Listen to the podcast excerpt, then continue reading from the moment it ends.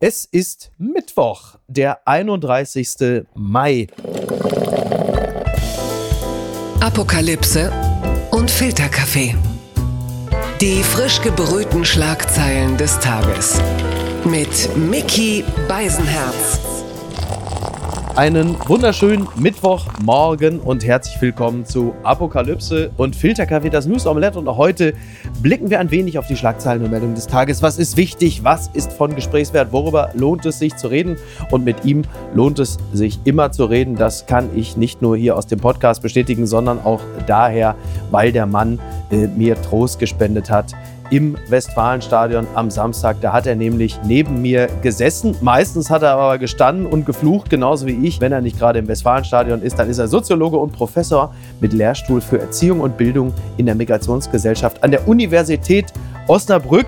Aber so, so richtig professoral war er, wie gesagt, am Wochenende nicht unterwegs. Heute muss er sich zusammenreißen. Hallo, Aladin El Mafalani.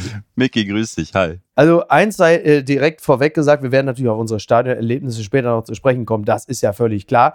Heute ist Spektakuläres äh, zu vermelden und zwar heute wird, ich äh, zitiere hier äh, einen Termin, Hannover Kanzler Scholz nimmt am 27. Deutschen Sparkassentag teil und ich denke, das ist genauso spektakulär, wie diese Meldung sich liest. Hm. Was mich wirklich interessiert ist, mit dabei werden auch sein Wirtschaftsminister Habeck und Finanzminister Lindner. Muss der Olaf Scholz die beiden eigentlich immer so ein bisschen so auseinanderhalten, so wie so zwei schlecht geratene Jungs, so jetzt pass auf, halt die Schnauze, stellt euch dahin, lächelt, jetzt zieh ihm nicht am Arm, du hast ihn gekniffen, das habe ich gesehen. Was passiert da beim Sparkassentag in Hannover? Also ehrlich, ich habe keine Ahnung. Ahnung. Warum die da zu dritt auftauchen, kann ich dir auch nicht erklären. Wahrscheinlich ähm, kann man die nur noch zu dritt einladen.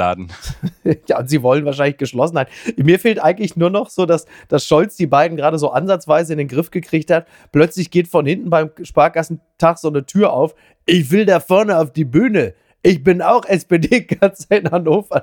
so ein leichter, so ein Ogu von Rotwein in der Luft. Also ich bin sehr gespannt. Und wie die sich heute bei diesem Sparkassentag schlagen, das hat ja auch ein bisschen hiermit zu tun. Die Schlagzeile des Tages. Ein Minister rudert zurück, wie Habeck das Heizungsgesetz retten will. So schreibt es die FAZ. Um das umstrittene Heizungsgesetz zu retten, geht Wirtschaftsminister Robert Habeck immer weiter auf seine Kritiker zu. In der laufenden Woche finden gleich drei wichtige Treffen zu dem Thema statt, damit der Entwurf in den Bundestag gehen kann. Für Dienstagabend hatte Habeck zunächst die Berichterstatter für Energie und Bauen der drei Ampelfraktionen virtuell eingeladen, wie das Ministerium mitteilte ging es darum, die von den FDP-Berichterstattern gestellten 77 Fragen und gegebenenfalls weitere Nachfragen zu beantworten. Also die Marschrichtung ist klar. Robert Habeck schwenkt ein bisschen um. In den letzten ein, zwei Wochen, da beklagte er sich häufig, da sagte er, ist was geleakt worden, was bösartig, also da war er so auf dem Gleis, naja, die wollen mir jetzt hier alles kaputt machen. Jetzt merkt er, das wird nicht fruchten. Ich muss mich also auf die FDP zubewegen. Die wiederum in Gestalt von Kubicki und Scheffler und Co. treten recht, äh, ich sag mal, dickhodig auf und sagen, pass mal auf, hier geht gar nichts ins Parlament, bis man von den Grünen die 77 Fragen nicht schriftlich beantwortete. Also nicht so, so nach Jay-Z, ne? I got 99 problems, uh, but a Wärmepumpe ain't one. Wie äh, blickst du auf das, wie die Grünen gerade versuchen, ihr Prestigeprojekt zu retten? Ich finde das schon ein bisschen tragisch, Mhm. Gerade wenn man bedenkt, all das, was da passiert, das hat ja auch was mit Marktmechanismen zu tun. Ja. Und äh, Preise gehen rauf, Preise gehen runter, weil man irgendwas antizipiert. Und so wie das jetzt abgeht, das ist echt unangenehm. Auch dieses 100 Fragen, 101 waren es erst, ne? und dann 77. 100, dann waren es 113, jetzt sind es 77. Wir haben so krasse Zeiten und äh, eine Regierung, schwierig. Schwierig. Also am Anfang dachte ich, Ampel, echt spannende Geschichte. Aber die Welt hat sich ein bisschen weiter gedreht und heute würde ich sagen, das ist echt nicht gut. Hat der Krieg in der Ukraine der Welt, in der sich die Ampel auch befindet, äh, so viel Schwung verliehen, dass äh, im Grunde genommen die Fliehkräfte jetzt die Ampel äh, auseinanderreißen? Oder was ist das Problem? Denn der, der Eindruck, der ja gerade entsteht, ist, auf der einen Seite sind die Grünen, die wollen die Transformation schaffen. Sie wirken in der Ampel derzeit auch irgendwie wie die einzige Partei, die wirklich etwas reißen will. Und dann hast du die FDP, die jetzt gerade auch merkt, na ja, wenn wir hier als, wenn, wir nennen es mal vorsichtig, als Korrektiv in der Ampel funktionieren, dann äh, steigen auch unsere Umfragewerte langsam wieder. Also die merken, das ist ein Sound, der ganz gut ist. Und irgendwo dazwischen Olaf Scholz, der ganz happy ist, wenn Habeck nicht zu populär wird, aber sich auch darum bemühen muss, dass die Ampel dadurch steht, dass die FDP auch nicht zu klein wird und nicht am Ende irgendwann später äh, bei der nächsten Wahl am Ende auch noch aus dem Bundestag fliegt. Aber es, es wirkt jetzt nicht so, als hätte man geschlossen wirklich vor, diese Transformation zu schaffen. Nee, diese Idee, die mal kurze Zeit echt glaubhaft war mit Fortschrittskoalition, ja. davon ist echt gar nichts mehr übrig. Ne? Also wirklich gefühlt ist da nichts mehr von, von übrig, sondern im Gegenteil, eigentlich müsste man jetzt geschlossen und mhm. kreativ, alle müssten sich ein bisschen überwinden und was machen. Also ist jetzt nicht so, dass eine große Koalition eindeutig besser wäre. ja gut, Julia Klöckner und Co. von der CDU tun ja schon wieder so, ja. als wären das irgendwie goldene Zeiten gewesen. Nee, ich befürchte nicht.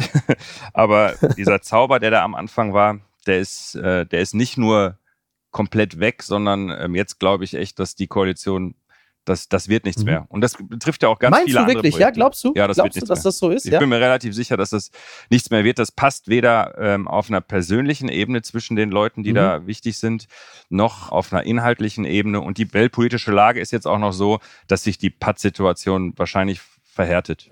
Ganz weit vorne. 17% AfD steigt in Forsa-Umfrage auf Rekordwert. Das berichtet die Rheinische Post. Der AfD-Höhenflug in Umfragen hält an. In einer am Dienstag veröffentlichten Forsa-Umfrage für RTL kommt die Rechtspartei auf 17% und damit den höchsten für sie bisher gemessenen Wert. Rekordwert. Das geht so ein bisschen in die Richtung, wie man das sonst immer jetzt hat, wenn Rekordtemperaturen gemessen werden, wo viele sich schon aufregen und sagen, äh, ja, Rekord klingt irgendwie toll, ist aber eigentlich also sehr, sehr schlecht. Und die Frage, die wir uns in diesem Zusammenhang stellen, ist, wie kann das eigentlich sein? Also wir haben die Union, die ist bei 29 Prozent äh, recht stark, die SPD bei 18 und halt eben die AfD bei 17 Prozent. Und alle äh, rätseln gerade und, und äh, fragen sich entweder oder schieben sich gegenseitig den schwarzen Peter dafür zu und sagen, woran liegt es denn jetzt? Wieso ist die AfD bei 17 Prozent? Und da frage ich natürlich auch den Soziologen, wie erklärt er sich das? Das Ding ist, das Potenzial für die AfD ist, glaube ich, sogar noch ein bisschen mehr. Ne? Das, was, mhm. ähm, beruhigend. Was, ja, so beruhigend ist es nicht. Das Gute ist halt, dass sie es äh, bisher kaum ausschöpfen und das ist auch schwer, das komplett auszuschöpfen, für jede Partei äh, das Potenzial ja. ganz auszuschöpfen. Aber die Konfliktlagen sind halt nun mal gerade so. Die Themen, die jetzt gerade eine Rolle spielen, von Klima über die Diskussion, was war eigentlich jetzt mit Corona. Ach, spielt das da auch noch mit rein, ja? Also so die Corona-Rückabwicklung und die Verfehlungen. Also ich verrate jetzt mal was. Ähm, online habe ich so ein paar Algorithmen so trainiert, dass ich schon sehr viel mitbekomme, was da ähm, in den Bubbles los ist. Ja. Was heißt noch? Also es ist, oder wieder, ähm, es, es ist, glaube ich, nie weg gewesen, die Diskussion darum, äh, was da eigentlich ne, genau passiert ist. Impfschande und all die Dinge. Ja, genau. Also die Krisen äh, lösen sich ab, aber enden auch irgendwie nicht. Eine zerstrittene Regierung. Die Rahmenbedingungen sind auf jeden Fall nicht schlecht. Und man muss natürlich auch dazu sagen, Migration spielt natürlich auch eine Rolle. Ne?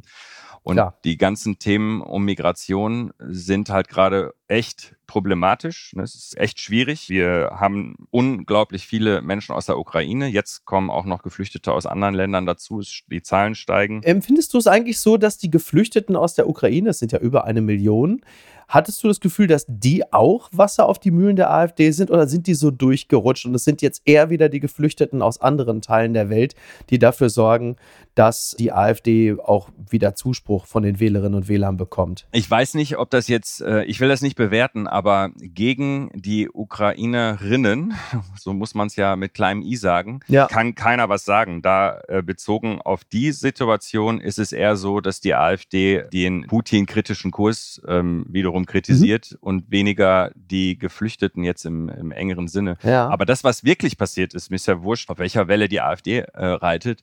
Das, was wirklich passiert ist, ist, dass Menschen aus der Ukraine gekommen sind, sehr viele.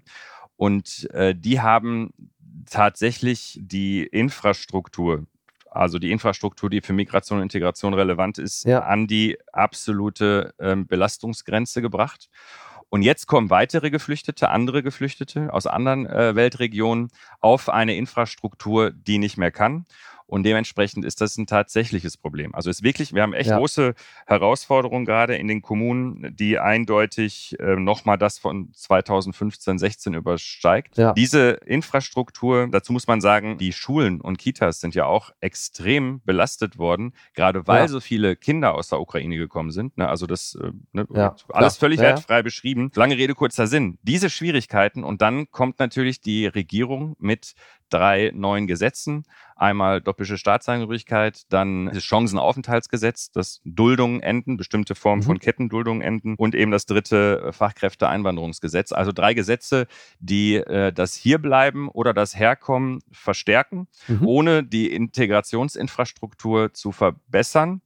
Und das in der Situation, wo wir so viel Migration haben wie ähm, man kann sagen, wie noch nie jetzt die letzten Monate. Ist es dann doch ähm, auch einfach schlechtes Handwerk im Zusammenhang mit Migrationsregularien plus schlechtes Handwerk, zumindest Stand jetzt, was das Gebäudeenergiegesetz angeht, was ähm, auch dafür sorgt, dass dann eine sehr starke Oppositionspartei wie die AfD direkt da drauf geht und sagt, guck mal hier, die machen nur Murks? Also bei dem äh, Gebäudeenergiegesetz würde ich wahrscheinlich, aber das ist nicht mein, mein Fachgebiet, da wirkt es auf mhm. jeden Fall eher nach schlechtem Handwerk. Bezogen auf Migration und Integration ist es so, dass es drei Gesetzesvorhaben sind. Vor zwei Jahren hätte ich dir gesagt, das brauchen wir sofort. Ne? Das ist längst überfällig und ja. zwar alle drei, egal ob es um Duldung geht oder um Fachkräftezuwanderung oder um doppelte Staatsangehörigkeit, das macht schon Sinn. Vielleicht verlieren wir gleich noch zwei Sätze zu doppelter Staatsangehörigkeit, äh, weil das ja jetzt weder auch wegen der Erdogan-Wahl ja. schon relevant ist. Aber das Entscheidende ist nicht das, also das, das ist wichtig, das ist auch nicht falsch. Das Problem ist nur, da wo der Schuh im Augenblick äh, viel stärker drückt. Und das hat was mit dem äh, Krieg in der Ukraine zu tun. Dadurch, dass so viele Ukrainerinnen und ukrainische Kinder und so weiter gekommen sind, ja. ist die Integrationsinfrastruktur, ja. alles was mit Sprachkursen, Orientierungskursen, äh, Unterbringung, alles, was so, die, was so Menschen, die neu einwandern, die ersten zwei, drei Jahre brauchen, da sind wir gerade so schlecht aufgestellt wie noch nie. Das konnte man nicht wissen, als man den Koalitionsvertrag gemacht hat und so weiter. Aber da muss man jetzt ganz dringend nachbessern. Und diese ganzen Flüchtlingsgipfel, wo praktisch nichts rauskommt, das ist wirklich äh, schade. Ja, man hat sich ja auf den November vertagt. Man hat gesagt, ihr kriegt ja noch eine Milliarde mehr und jetzt seht zu und wir sehen uns im November wieder und dann stehen wir genau wieder vor denselben Problemen. Das ist echt ein Problem. Das ist echt schwierig. Kurz noch, äh, weil du die doppelte Staatsbürgerschaft gerade ähm, angesprochen hast, das können wir noch mal eben kurz droppen. Also kurze These diejenigen, die äh, in Deutschland Erdogan wählen, die sollten eigentlich dann auch in den Genuss kommen, äh, die Politik Erdogans äh, mit ausbaden zu müssen. Kurzversion. Und das geht aber nicht, weil, oder das müssen sie nicht, weil sie die doppelte Staatsbürgerschaft haben. Also nur noch sich entscheiden und einen Pass und fertig. Warum ist das eine, eine unzulässige These? Erstmal ist die These schon mal nicht ganz richtig, weil die meisten, die Erdogan wählen können, haben gar keine deutsche Staatsangehörigkeit. Weil bisher ist es ja noch ähm, eine absolute Ausnahme, dass Menschen mit türkischer Staatsangehörigkeit die deutsche bekommen, ohne die türkische abzugeben. Ne? Also das, ähm, ja. aber klar, das würde jetzt in Zukunft äh, häufiger passieren.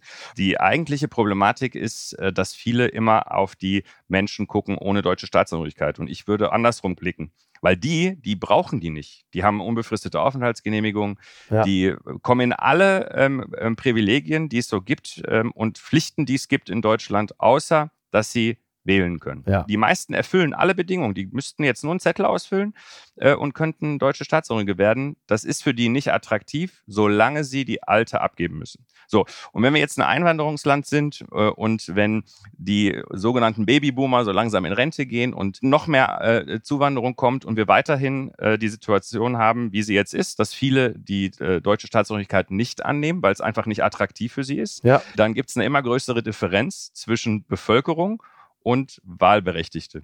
Und so funktionieren Demokratien nicht. Also das funktioniert wirklich nicht und das kann man heute schon sehen in bestimmten Städten und bestimmten Stadtteilen. Wenn das so weitergeht, dann äh, haben wir wirklich ein Problem. Also ich bin für die doppelte Staatsangehörigkeit, äh, damit die liberale Demokratie, also damit die noch eine Zukunft hat. Mir ist es völlig wurscht, ob Leute emotional an ihrer eigenen Staatsangehörigkeit hängen oder nicht. Also mich interessieren schon mhm. als Soziologe auch Emotionen und so weiter, aber da würde ich mich zurückhalten. Aber wenn es um de, die Aufre das Aufrechterhalten der liberalen Demokratie so für die Zukunft geht, dann mische ich mich schon ein und da spricht mehr für die doppelte Staatsangehörigkeit als dagegen.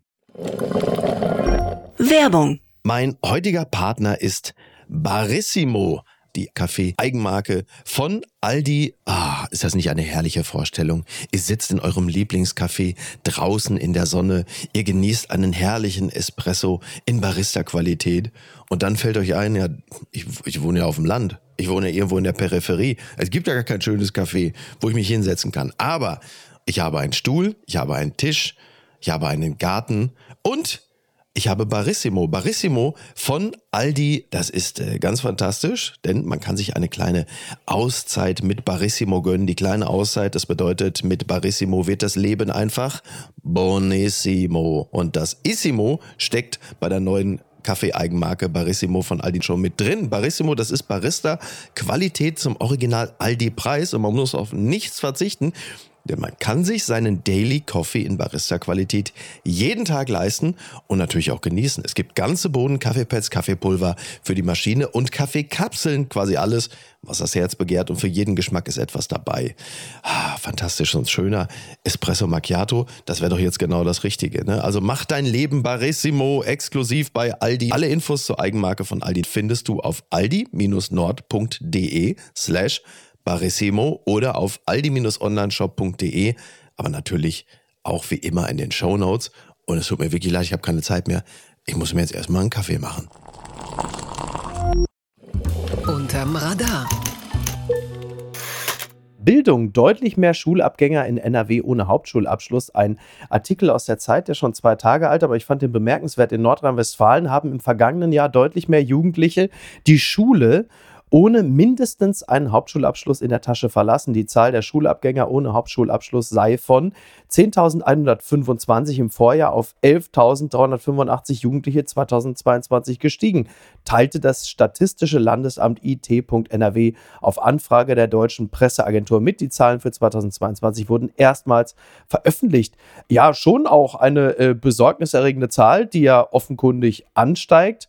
Und äh, die Frage ist, wo landen die denn dann? A, wo landen die? Und B, warum haben die keinen Hauptschulabschluss? Was hindert sie daran? Es ist so tragisch. Lass uns einmal kurz darüber sprechen, warum das so schlimm ist. Das ist ja nur Nordrhein-Westfalen. Ja. Und wenn jedes Jahr, jetzt ist es gestiegen von 10.000 auf 11 oder 12.000. Mhm. Ja, ja. Mir geht es gar nicht nur um diese 2.000. Der Trend ist natürlich schlimm, aber wir haben Fachkräftemangel. Der demografische Wandel, äh, der wird jetzt voll durchschlagen von heute an die nächsten ja. 10, 15 Jahre. Dann ist das echt eine schlimme Botschaft. Eigentlich ist das das Schlimmste von all dem, was du heute äh, genannt hast an, an Schlagzeilen. Ach, das ist die schlimmste. Ja. Weil die, ähm, die wird uns Ketten, äh, gesellschaftlich Ketten an die Beine ähm, packen, wo wir noch zehn Jahre dran mhm. knabbern mhm. werden, die irgendwie zu lösen.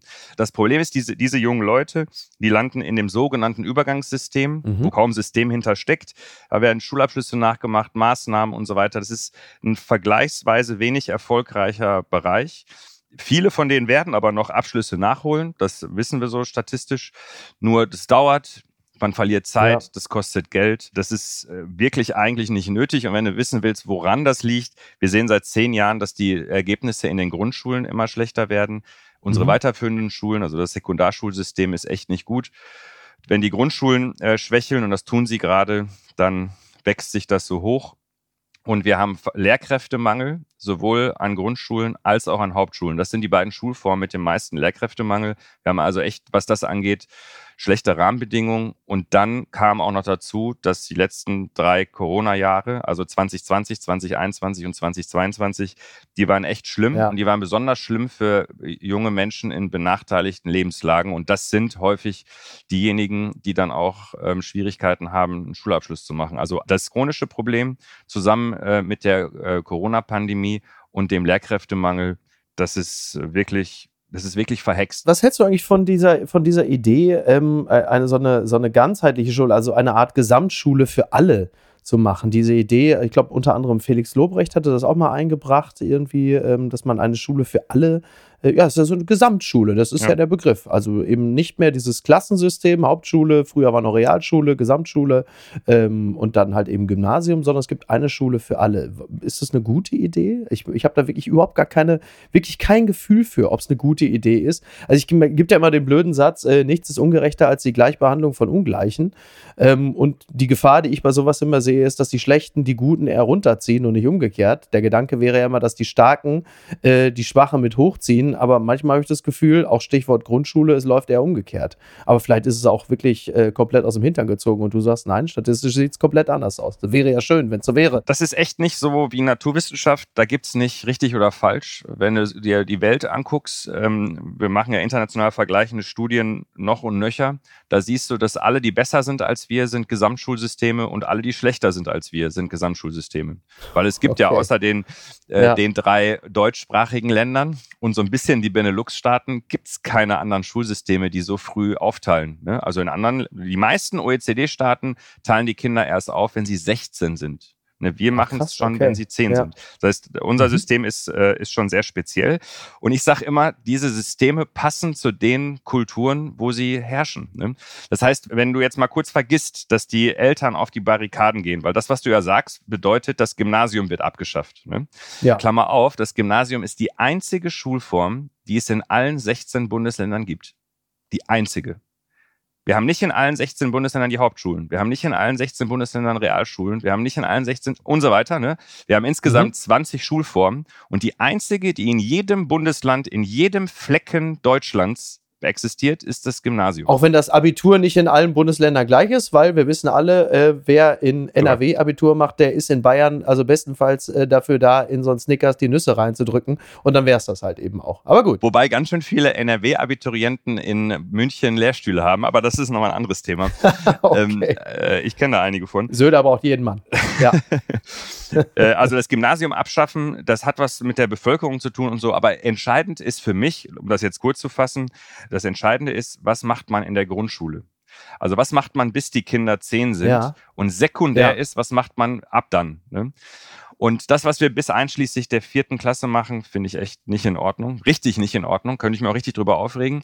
Und wenn du mich jetzt fragst, ich würde so einen Kompromiss äh, gehen. Man könnte überlegen, ob die Grundschule bis zur sechsten Klasse geht und erst ab der siebten Klasse aufgeteilt wird. Das macht ja, machen mhm. ja Berlin und Brandenburg schon äh, ja. mit mäßigem Erfolg, weil es kommt darauf an, wie gut ausgestattet sind die äh, Schulen, was für ein Plan steckt dahinter. Einfach nur an der Hardware was zu ändern, ohne die Software mitzubearbeiten, hilft nichts. Also Lehrermangel mit einer verlängerten Grundschulzeit macht das Problem nicht besser. Gucken mal, wer da spricht. Wir sprechen hier über ganz andere äh, personelle Probleme, aber die sind auch gravierend und da halt, halt eben dann doch.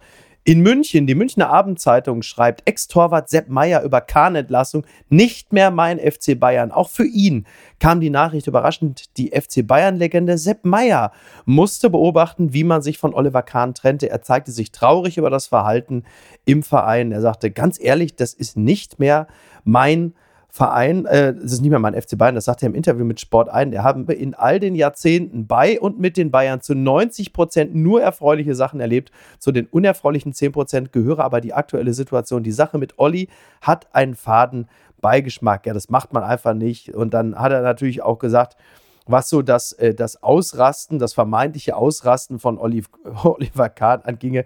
Äh, da sagt er, ich kenne Olli, das war bestimmt so, aber es sollen sich auch die Oberen beim FC Bayern an die eigene Nase fassen, denn das Gespräch wurde eine Woche so. Also schon lustig, weil das darf er ja nicht. Also Oliver Kahn durfte ja nicht mit nach Köln, weil ja äh, Pit Gottschalk im Sport 1 Doppelpass ihn nicht nur insinuierte, dass Oliver Kahn ein Sicherheitsrisiko gewesen wäre, hätte man ihn mitgehen, dass er schon am Flugfeld im Grunde genommen auf alle losgegangen wäre. Ich bringe euch um, ich, äh, ich reiß dir das Herz raus. Also schon, schon faszinierend. Aber ähm, Sepp Meier ist jetzt eine dieser vielen Bayern-Legenden, die mit dem Verein ja auch nichts mehr zu tun haben. Also, ne, so, ähm, klar, Gerd Müller lebt nicht mehr, aber ähm, zum Beispiel auch äh, der legendäre Paul Breitner ist mit dem FC Bayern in zwei. Sepp Meier hat sich, also es, es wird auch immer mehr ein technokratischer Verein. Was ich bei Sepp Meier lustig finde, ist, denn ähm, Oliver Kahn ist ja in gewisser Hinsicht ja auch so auch sein Geschöpf. Er hat ihn ja lange trainiert und so. Mir kommt das mit Sepp Meier gerade so ein bisschen vor, äh, wie man jetzt mit Olli Kahn umguckt, dass Sepp Meier zusehen muss, wie die Szene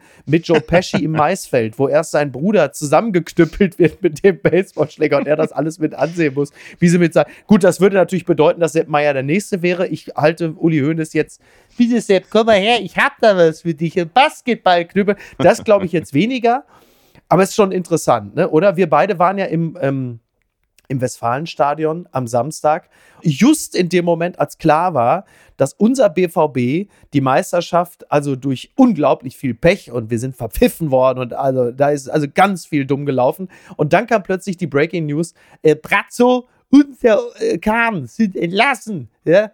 So, und äh, was sagt das über den FC Bayern? Jetzt auch Tage nach der Niederlage des BVB. Das kann auch echt nicht wahr sein. Ne? Was haben wir gelitten? Was war da für ähm, Emotionen im Guten und im Schlechten äh, im Westfalenstadion? Ja. Die werden Meister und machen sowas und jetzt der Neuanfang mit Kalle Rummenigge und so, ja. sollen sie machen. Also sympathisch waren sie mir noch nie und äh, arbeiten daran, dass das auch so bleibt. Ist ja schon wirklich interessant, ne? Also wie dieser Verein, also du hast dann, äh, äh, Fidi Oetker sagte ja schon in der Ausgabe am Montag, das ist so ein bisschen wie bei Succession, dass Uli Hoeneß es einfach auch nicht hinkriegt, seine Nachfolge zu regeln.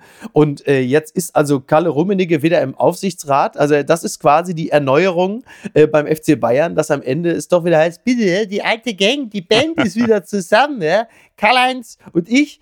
Und äh, das ist es jetzt. Auch da äh, ist in gewisser Hinsicht also äh, die Wärmepumpe äh, des Heizungsgesetzes Kahn wird quasi auch wieder äh, ausgebaut und man sagt, wir müssen jetzt, wir setzen doch wieder auf fossile Energie. Äh, Kalle kommt zurück und Uli. So, das ist es jetzt. Also auch da ist der Umbruch bis auf weiteres erstmal verschoben. Ganz offensichtlich, aber ähm, ich muss jetzt noch mal ganz kurz über uns äh, sprechen. Ne?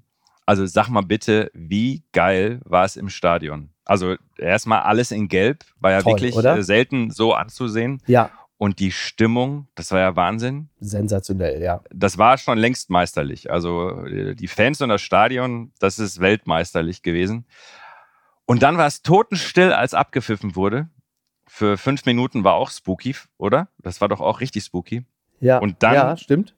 war es so ja. ein Trösten. Das war auch kein Feiern, es war auch nicht sehr laut danach, aber es war so ein 70.000 trösten sich. Ja, und es war ja dann auch hinten raus ja trotzdem auch eine sehr friedliche Stimmung. Wir sind ja dann Voll. durch die Stadt zurückgelatscht irgendwie und es war ja trotzdem, trotz aller Trauer, trotz aller Enttäuschung, trotzdem irgendwie eine, also gute Stimmung trifft es nicht ganz, aber irgendwie doch eine sehr integrative, äh, sentimentale Stimmung, ähm, in der man durchaus auch eine Weile bleiben konnte, wie so eine lauwarme Badewanne, äh, nachdem das heiße Wasser auch schon so langsam weg ist. Aber ja, war, war, wirklich, war wirklich interessant. Ich möchte mich an dieser Stelle noch bei Carsten entschuldigen, der war direkt vor uns. Der hatte seinen schwarzen BVB-Hoodie über seine Armlehne gelegt und als ich einmal in meine Stadionwurst biss, da merkte ich schon, oh, jetzt ist da gerade ein Kilo Senf. Äh, weggegangen. Wo ist es denn? Und dann guckte ich runter und sagte, es war auf seinem Hoodie gelandet. Also auch ein schwarz-gelbes äh, Wunder, das ihm da dann noch zuteil wurde. Auch mal den Soziologen gefragt, inwieweit ist es für den Leistungsgedanken vorteilhaft, wenn so eine Mannschaft und die Fans sich aber auch ein bisschen arg an ihrer Sentimentalität besaufen. Denn man merkte natürlich auch, und da bin ich ja Teil von, diese Stimmung, ja, wir sind jetzt nicht Meister geworden, aber guck mal, wie schön wir miteinander leiden und das ist doch auch toll und das ist mehr wert als 50 Meistertitel oder so. Ähm, inwieweit steht das dem Leistungsgedanken auch zuwider? So wie ich das wirklich nicht sehen. Kann das sein, äh, dass Matthias Sammer sowas in die, in die Richtung äh, angedeutet hat? Hat er? Weiß ich nicht. Ich finde wirklich das nicht so, denn worüber willst du denn meckern? Also das war eine richtig gute Rückrunde, eine der erfolgreichsten Rückrunden, die mhm. Borussia Dortmund äh, bisher gemacht hat. Ja. Und ähm, was weiß ich, Silvester hat noch keiner geglaubt, dass wir überhaupt äh, noch Zweiter werden. Und so ne, war echt, es war echt knapp. Und, ähm, und gleichzeitig muss man sagen, die Fans, so sind wir beide ja ehrlicherweise auch, wenn du unsere Gespräche von vor zwei, drei Wochen erinnerst, ähm, haben nicht die Haltung, dass du Meister werden musst sondern eigentlich war das schon ein Geschenk, ja, diesen letzten Spieltag zu haben. Äh, und daran erinnerst du dich nach, weiß ich nicht, 10, 15 Minuten äh, so bisschen Wut und ja. Trauer. Und ich habe mich nicht hingesetzt äh, und habe auch ganz sicher ein paar Leute genervt da, äh, im Stadion. Ähm, aber da erinnerst du dich halt schnell dran, ne? dass es äh, nicht selbstverständlich ist und äh, es schön wäre, wenn es in die Richtung weitergeht und dann ist der Impuls, ähm, es darf jetzt nicht negativ sein, der, der Abschied in die Sommerpause darf nicht zu negativ sein, den finde ich total nachvollziehbar. Den finde ich total nachvollziehbar. Und außerdem, ja, wir waren auch so, dass, ich habe ja selber noch drüber nachgedacht, warum waren wir fast zwei ja. Stunden nach Abpfiff noch äh, im oder am Stadion? Ne? Irgendwie war es so, ne? Ja, weil es noch Bier gab. Ja, gut, das gibt's, das gäbe es immer. ähm, es war schon so, dass man, dass ziemlich viele Leute sehr ähnlich ähm, empfunden und gedacht haben in dem Augenblick. Und das zeigt schon was. Also ich fand, das war ziemlich, ähm, ziemlich authentisch und genau das unterscheidet die Situation in München am vorletzten Spieltag, wo äh, in der 70. Minute das Stadion fast leer war. Mhm. Und äh, bei uns, wir werden nicht Meister und äh, das Stadion bleibt mit 80.000 Mann gefüllt noch eine Dreiviertelstunde nach Abpfiff. Also das ist schon okay so. Ich würde sagen, ein Problem wäre es, wenn, wenn der Leistungsgedanke so wäre, dass es selbstverständlich ist, dass man gewinnt. Das finde ich passt mit Leistungsgedanken nicht. Das Kleingedruckte. Bleiben wir noch mal ganz kurz beim Leistungsgedanken. Ich äh, entnehme diese äh, Schlagzeile einer Seite namens Fußball.de. Philipp Lahm Doppelpunkt Die Nordstadtliga ist ein wahnsinnig wichtiges Projekt. Mit einer zweifachen Europameisterin und einem Weltmeister zu kicken, davon träumt wohl jedes Kind. Doch ein paar der Kids, die am vergangenen Dienstag mit Celia Sasic und Philipp Lahm auf einem Kleinfeld im Fußballmuseum in Dortmund den Ball laufen ließen, mussten sich erst einmal erkundigen, wer sind die Frau und der Mann? Wollten sie wissen. Ähm, es geht um die Nordstadtliga. Dieser Text ist äh, jetzt ungefähr zwei Wochen alt. Und die Frage, die sich ähm, jetzt natürlich außerhalb Dortmunds viele stellen, ist, was ist denn äh, die Nordstadtliga? Die haben, äh, die haben jetzt ja noch nicht alle mitbekommen. Nee, und die Nordstadtliga ist was ganz Großartiges. Das ist ein Projekt von der AWO, Arbeiterwohlfahrt in Dortmund. Habe ich bei der AWO Kassel Brauxel gearbeitet und zwar äh, 1997 war das. Eine gute Erfahrung. Ja, Sozis, Ruhrgebiet, äh, AWO, das gehört alles irgendwie mit zusammen. Liebe Grüße an Renate Funke an dieser Stelle, äh, beste Chefin überhaupt. Die Nordstadtliga gibt es aber auch schon echt lange, so 20 Jahre ungefähr. Nagel mhm. mich jetzt nicht auf ein äh, ganz bestimmtes Jahr fest, aber eine ganze Weile. Ja. Und es ähm, wuchs so ganz langsam und so weiter. Und dann irgendwann haben die Stadt Dortmund und dann ganz besonders der BVB, also die Leuchte-Auf-Stiftung, die BVB-Stiftung, mhm. ähm, richtig mitgemacht. Warum so spät? Ja, so spät, das könnte man jetzt kritisch sehen. Man muss ehrlicherweise sagen, es gab mal eine Zeit, äh, da bin ich durch die Nordstadt gelaufen und sah ziemlich viele Jungs äh, kicken und ähm, die Farbe Gelb war kaum zu sehen. Ähm, traurigerweise hatten ganz viele blaue. Das in dieser fußballbegeisterten Stadt, also ganz seltsam. Blaue, ja, Manchester City, Paris Saint-Germain, sowas. Ne? Also nicht okay. die falschen blauen. Ja.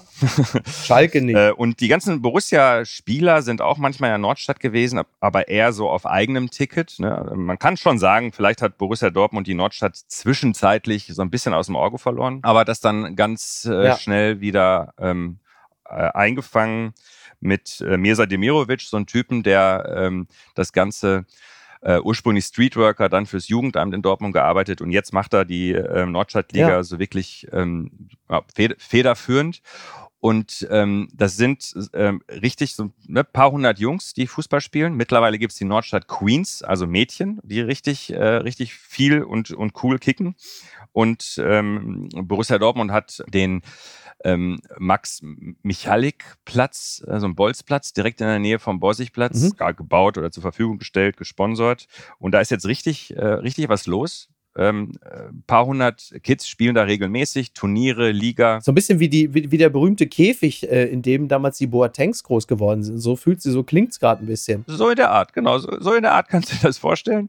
Und äh, es ist auf jeden Fall ein, echt eine großartige Sache. Dann hat es auch noch die Situation gegeben, dass es die Möglichkeit, es gab die Möglichkeit, ach, lange Rede, kurzer Sinn, diese Kids kriegen auch Karten für die äh, Nordtribüne. Also ja. es könnte durchaus sein, dass wir in zwei Jahren äh, da einen Nordstadt Ultra Fanclub äh, irgendwann haben. Ach ja. Das heißt Fußball gucken, ja. Fußball spielen, alles äh, zusammen. Und dass die Farbe Gelb fehlte, das hat Borussia Dortmund auch schnell behoben, denn die Trikots von denen äh, werden gesponsert und die sind natürlich gelb und da ist natürlich auch ein BVB-Logo drauf. Aber es schafft natürlich Zugehörigkeit und wahrscheinlich nicht nur zum Verein, so sondern also auch Stadt, zur Stadt selbst. Ja, oder? absolut. Die, also die stellt Stadt, man sich's vor. Ja. und äh, der äh, Verein wachsen zumindest in der Nordstadt wieder so richtig eng zusammen. Das ist schon eine schöne Sache. Man muss nochmal für alle sagen, die Nordstadt ist der mit Abstand ärmste Stadtteil, auch der migrantischste Stadtteil ja. äh, Dortmunds. Äh, also wirklich außergewöhnlich migrantisch und gab es für viele kaum eine Möglichkeit, ne? richtig zu kicken. Und das Schöne ist, dass dort so soziale Projekte zusammen mit Fußball verbunden werden. Das ist also nicht nur so einfach Charity, es ist aber auch nicht nur Fußballspielen. Es ist also etwas, was so ein, mhm. was, äh, was so ein Verein, auf die Idee muss ein Verein erstmal kommen. Damit schaffst du dir nicht automatisch irgendwie den eigenen Nachwuchs, sondern das ist Verwurzelung, äh, ein Erinnern, wo man eigentlich herkommt. Da ist ja, genau dort ist im Prinzip Borussia ja. Dortmund gegründet worden. Und das für mich Wichtigste ist, die Nordstadt ähm, ist auch der Stadtteil in Dortmund mit den meisten Kindern. Und äh, das ist natürlich echt eine wichtige Sache, ähm, gerade wenn es so ist, dass das Stadion nun mal voll ist und Dauerkarten vergeben sind und der Altersschnitt steigt und für Kinder und Jugendliche es richtig schwer ist, überhaupt mal ins Stadion zu kommen. Finde ich schon, was die regelmäßig äh, Karten bekommen fürs Stadion. Ähm, aber dass man äh, sich stärker verwurzelt, auch wirklich so an der Basis und an dem, wie ich es sage, an dem neuen Dortmund, was da in der Nordstadt existiert. Ja, ich habe es mir, als wir da die Tage mal Kaffee trinken waren, konnte ich es mir auch angucken. Das hat schon was. Also es ist wirklich, es Berlin hat auch so ein bisschen, ne? Da in der Ecke finde ich irgendwie. Es hat ja, schon ein bisschen was von diesen ja.